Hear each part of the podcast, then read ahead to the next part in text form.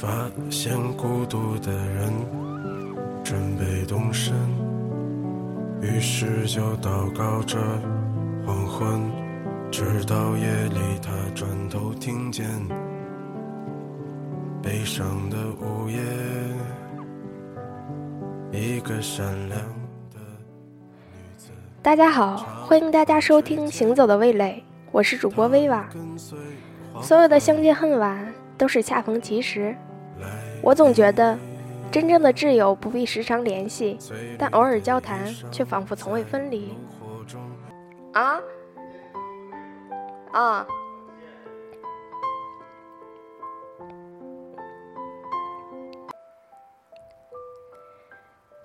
就像方小月，我的大学挚友，自从大学毕业后应征了空姐，她天天日夜颠簸，飞来飞去，来我家蹭饭倒是不少。但也不常联系，打电话基本上都省去了“喂，你好，再见”这样的敬语，也不瞎扯白话，说话不带飞星涂墨、转弯抹角。可今晚方小月在电话里很奇怪，一会儿说小 S 和黄子佼世纪和解了，一会儿又说他楼上养了一条猫，隔壁还搬来了新邻居，七大姑八大姨断断续续扯了半小时。我撕了脸上的面膜，坐起来问方小月：“你说吧，你要多少钱？什么银行？把卡号发给我。”电话那头突然急了：“张美丽，你个神经病！我要是找你借钱，早说了。”我连忙逼问：“那你说吧，到底什么事儿？”方小月支支吾吾半天还是没下文。我一边用纸巾擦手，一边用下巴夹着电话：“小月，你不说，我挂了。”刚敷完的面膜，我去洗把手。别挂，陶然要结婚了。方巧又瞬间脱口而出：“哦，结婚啊！”虽然愣了一下，但也很快反应过来，我的新邻居就是陶然和那狐狸精。我说：“怎么就要结婚了呢？”原来是搞大了肚子啊！还以为他有多大本事呢。我不知道他今天有多骄傲，仗着自己新搬来的，还让我顺手把垃圾倒下去。看他那副趾高气扬的样子，和以前一样，就让人生气。美丽，你在听吗？丽丽，方小月终于恢复了正常，也把我从回忆拉回现实。就这样啊，还以为多大事儿呢？人家是怀孕走不动，倒垃圾不方便。你至于生气吗？挂了啊！我去洗手。放下电话后，脑海里浮现陶然的身影，他深沉的眼眸，他生气时用嘴咬紧嘴唇的样子，他下雨为我遮雨淋湿的半个臂膀。要不是有电话打进来，我可能会忘了关水龙头。洗手洗了多久都不知道。小月说的陶然，是我的初恋男友。后来我再想起这个少年，几乎已经不太容易记得他的脸，甚至忘了他额头上的疤是在左边还是右边。但我记得他给过我纯粹的喜悦和残忍，那些狂喜像夏夜清风朗月里的北极星，有所有物是人非的情景，熠熠发光。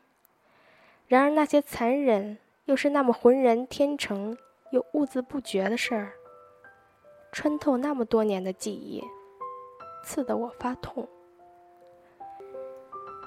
第一次遇见陶然的时候，他穿着大白 T 恤、淡蓝色牛仔裤、白色球鞋，说起话来一副很欠扁的样子。起初，我参加社团，他竞选班长；我玩演讲，他搞辩论。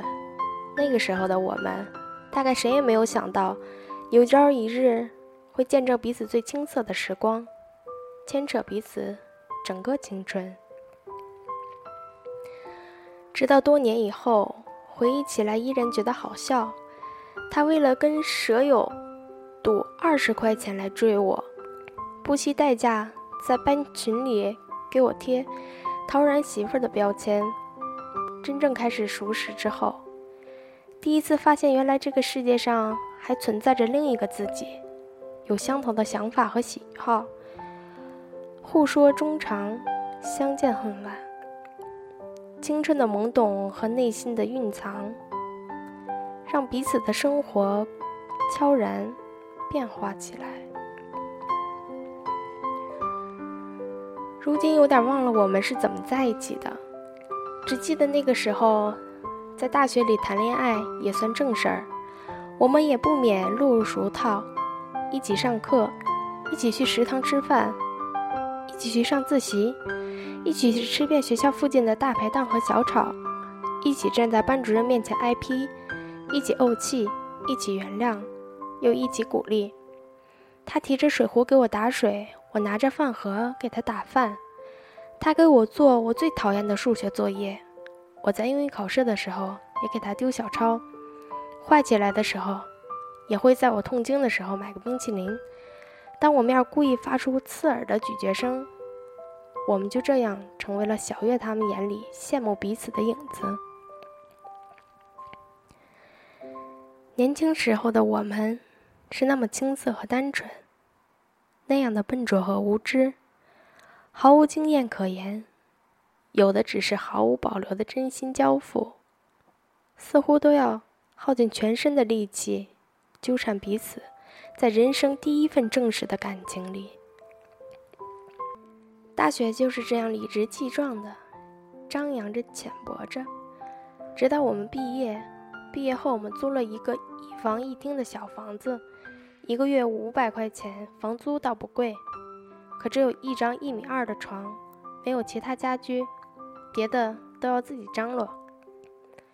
那段日子虽然过得简单清贫，但也幸福。我先找到的工作，陶然说想要想清楚了再决定工作还是创业。他支持，很天真的想象着自己能够赚多少钱，哪怕不能留给他创业，起码也可以满足温饱。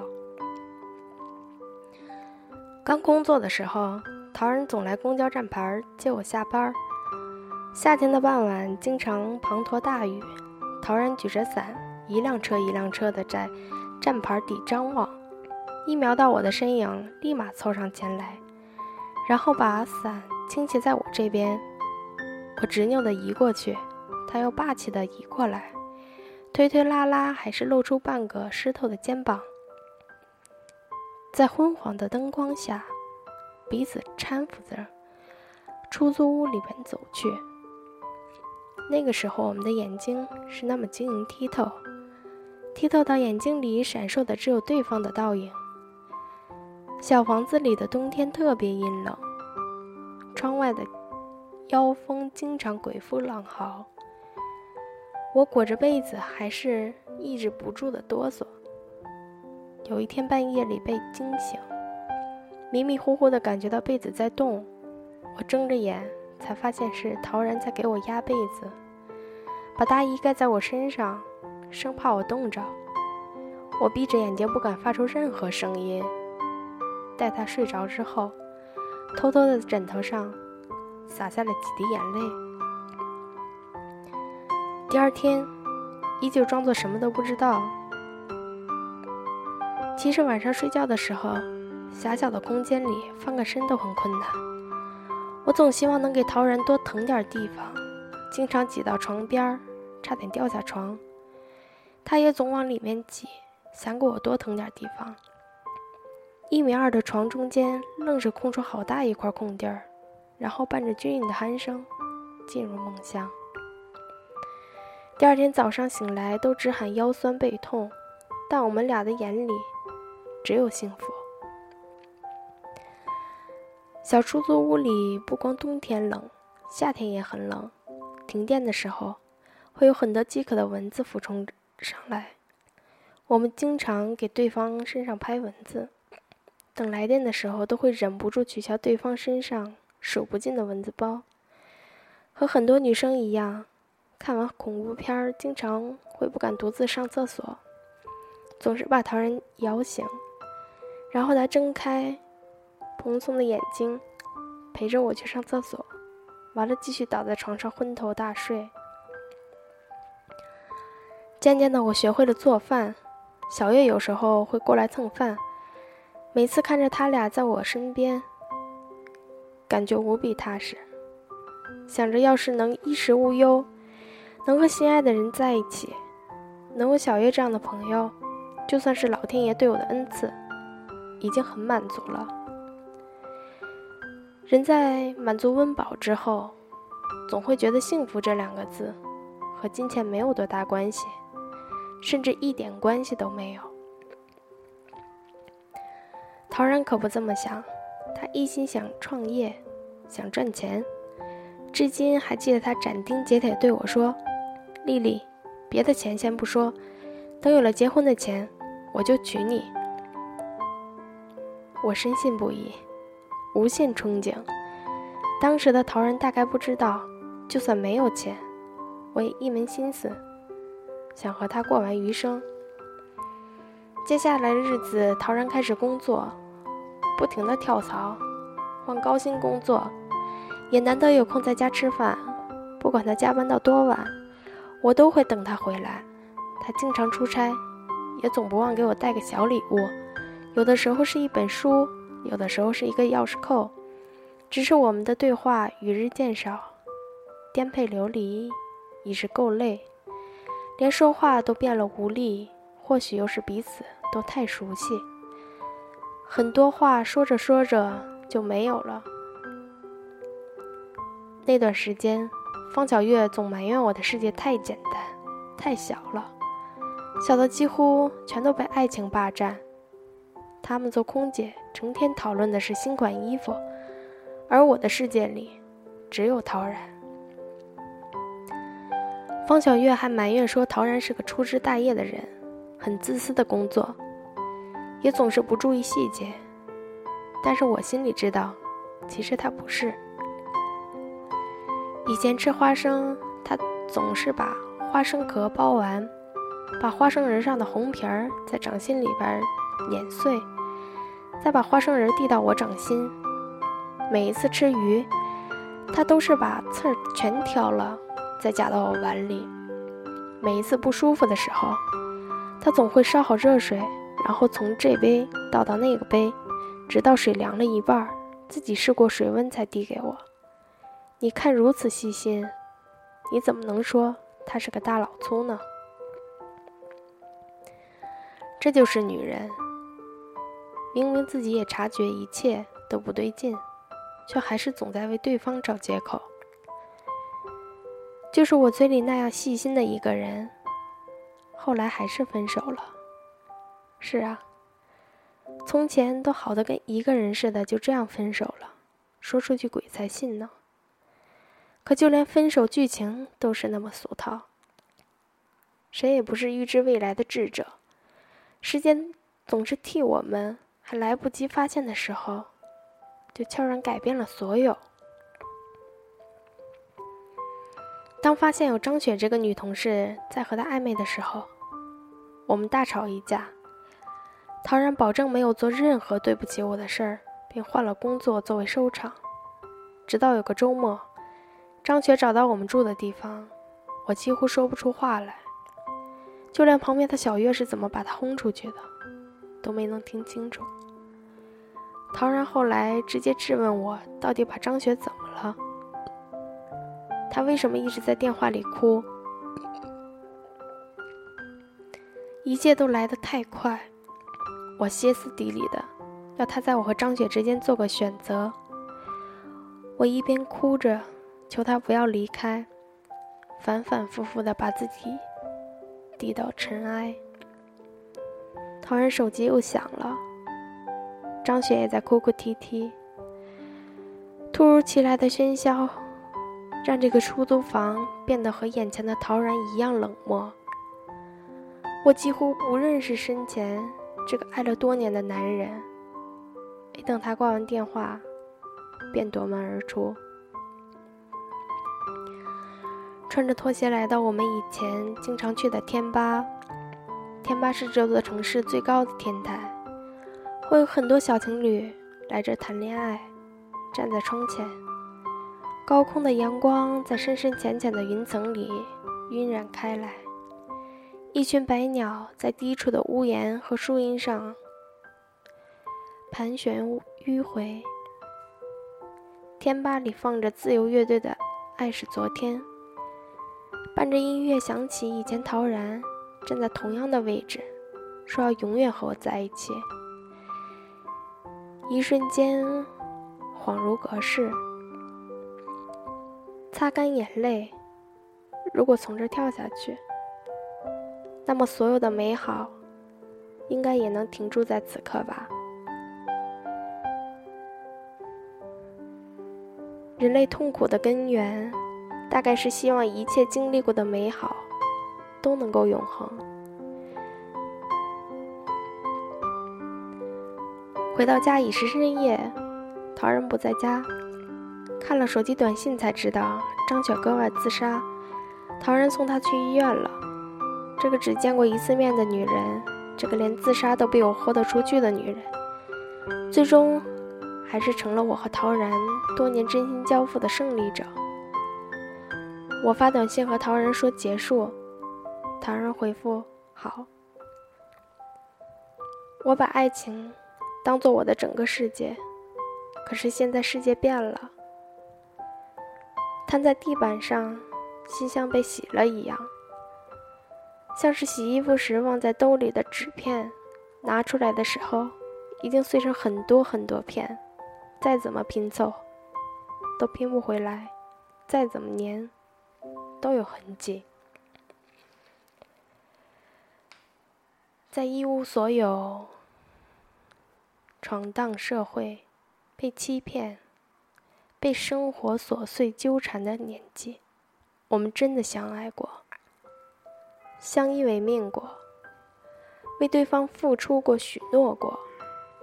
可是，爱情最残酷的地方，就在于没有什么能绝对使之保鲜。真诚不能，善良不能，同甘共苦也不能。你不知道他什么时候溜走，也不知道原因。此刻，用我的朋友陈白露里的这段话形容我和陶然相爱的始末，再贴切不过。陶然当天晚上没有回来，第二天我辞去了工作，搬了家，切断了与过去所有的关系。自此，他再也没有出现在我的好友名单里，只有每次点开 QQ 查找，才会从好友推荐里跳出来。和他刚分开时，我的人生按下了暂停键，只留下没有灵魂的躯体。那段时间，每天睡到自然醒，穿着睡衣，顶着一头乱蓬蓬的头发追电影、刷微博、看网页的闲赋，日子过得很枯燥。直到个，直到有个叫安娜的猎头给我打了几十通电话。他在那头用沙哑的声音要我去面试，最后我说：“好的，那我过来。”明天是什么样子？其实我并不清楚。我很清楚的记得，在安娜那张铺满了文字和订书机的桌子上，我签了合同。工作以后，拼了命的让自己开始忙起来，加班、学习、培训，生活也逐渐有了自己的轨道。直到有一天，我的上司要我做一个大型会展，策划、调研、分析、码文案，花了整整一个月的时间。我记得当天来了几百号人，专家的飞机晚点，衍生出了些变故，没有讲师教授，大家都在后台搓手捶胸，心急如焚。如果会议失败了，意味着整个团队努力都前功尽弃，毁于一旦。天知道我哪儿吃的豹子胆，迅速把手上的课件看了一遍，便上了台。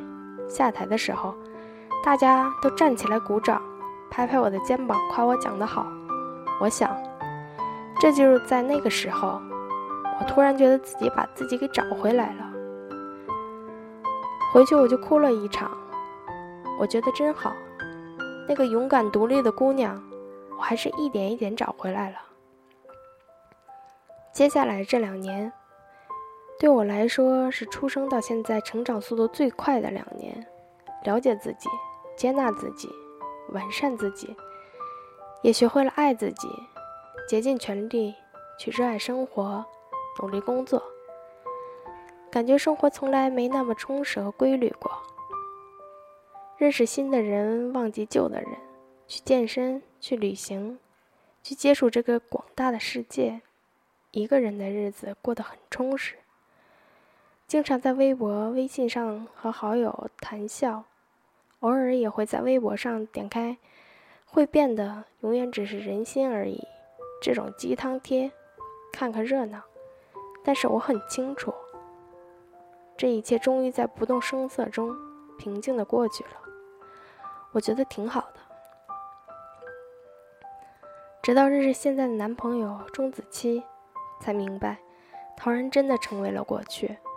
我对爱情又有了新的定义，他很好，独立且乐于承担。我们热爱生活，虽有着不同的喜好，但多了一份历练过后的成熟和担当。彼此对过去尊重，对未来期许，也开始有了新的故事。所有的一切，都是那么相见恨晚，却又恰逢其时。分手后，再次和陶然见面。是在方小月的家门口，大家相视一笑。人生的历练已经教会了彼此放下和宽容。现在回过头来想想，彼时都太年轻，毫无经验，又爱得太用力。但若再重新走一遍，就算没有支离破碎，轨迹也不会改变多少。一个把爱情紧紧握在手里，当做整个世界的人，也无法腾出空间去容纳更多。但愿所有正在爱着的人们，都不要迷失自己。感谢这份陪伴了我多年的爱恨情仇，让我成就了现在这个更勇敢的自己。也许不完美，但它总是我。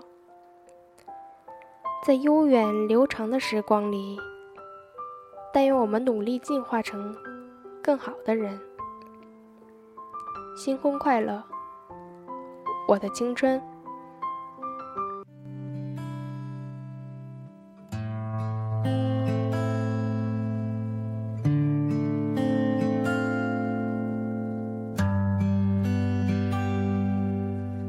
在夜幕吞噬天的一瞬间。点燃一支烟，点燃一支烟，想想最后谁还会在谁身边？会是谁？谁？谁还会不会？那些爱过的人、伤过的人、哭过的人、恨过的人在哪里？一路上还有多少雨水、泪水等我去回忆？有时世界反复只剩一半。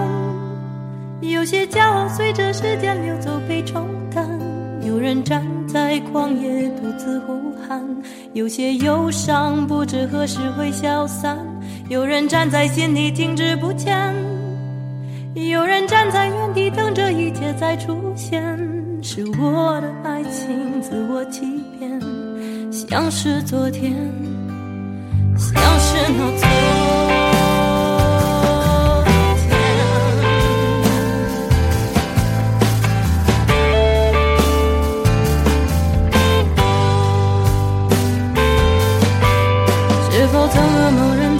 时间牵着手幻想明天，谁也不改变。对着天空说一定要爱很远。到现在是谁忘了当初的勇敢？那些爱过的人、伤过的人、哭过的人、恨过的人在哪里？一路上还有多少雨水、泪水等我去回忆？有时世界反复只剩一半。有些骄傲随着时间流走被冲淡，有人站在旷野独自呼喊，有些忧伤不知何时会消散，有人站在心里听。